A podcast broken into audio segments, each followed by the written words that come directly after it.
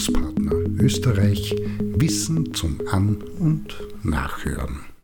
Ein Beitrag zum Thema Psychologisieren und Bildungsarbeit.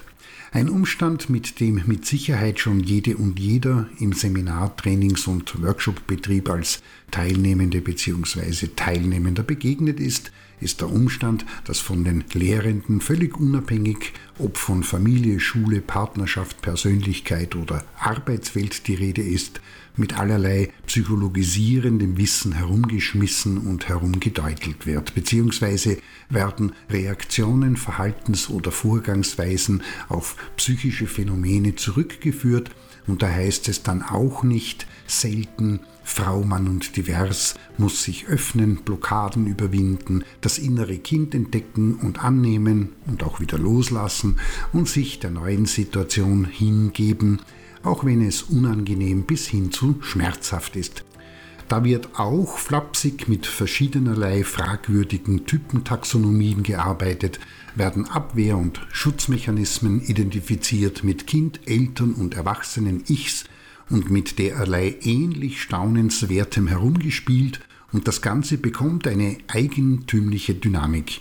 Und so es nicht im Seminar direkt stattfindet, so ist das zumindest in den Gesprächen zwischen den Lehrenden in den Pausen immer wieder zu beobachten.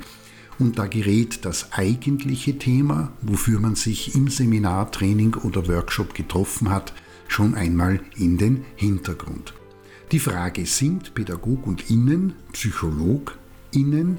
Die Antwort nein, sind sie nicht. Auf der einen Seite steht die Bildungs- und Vermittlungsarbeit und auf der anderen die Beschäftigung mit den bewussten und unbewussten psychischen Vorgängen in Bezug auf Wahrnehmen, Erleben, Verarbeiten und daraus resultierendem Verhalten der Menschen. Konkret aber bedient sich die Pädagogik an der Psychologie und auch anderen anerkannten Nachbar- und Umfeldwissenschaften und damit sind nicht Astrologie, Kreationismus oder Phantomzeittheorie und anderes gemeint und ihrem Wissen in Bezug auf die Aufbereitung, dem Vermittlungsvorgang, der Darstellung, Präsentation und Reflexion der Inhalte und anderes, aber nie und in keinem Fall in der Weise, dass damit an und mit der Psyche, den Eigenschaften und Besonderheiten der Lernenden gearbeitet wird.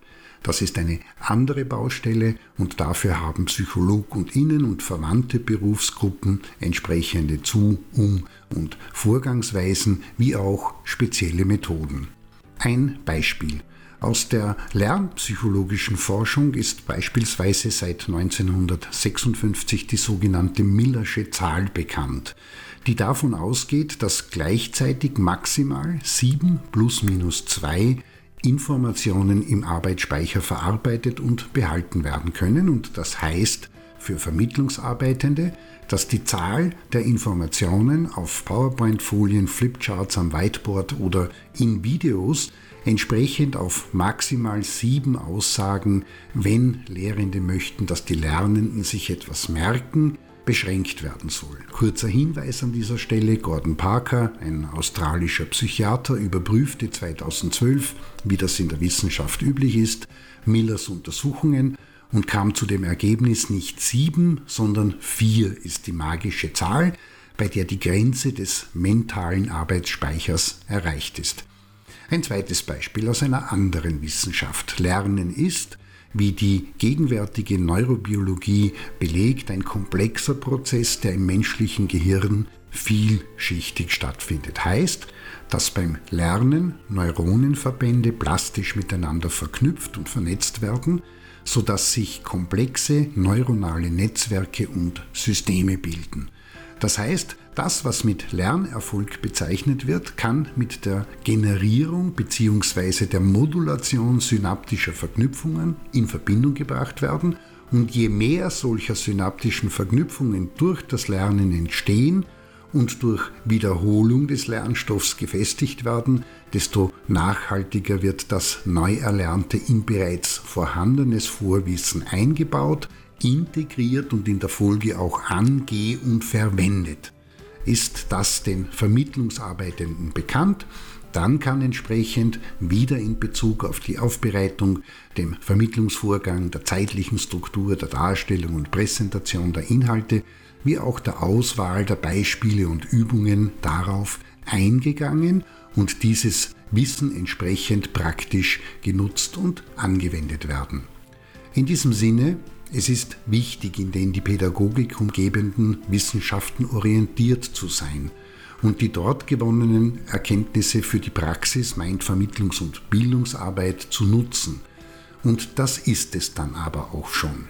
Alles andere ist, wie wenn eine IT-Technikerin sich an einer Herz-OP versucht, der Installateur die Elektrik im Hochspannungswerk überprüft oder eine Lehrerin die Entwicklung des Bruttonationalprodukts für die nächsten fünf Jahre voraussagt. Kann nicht gut gehen.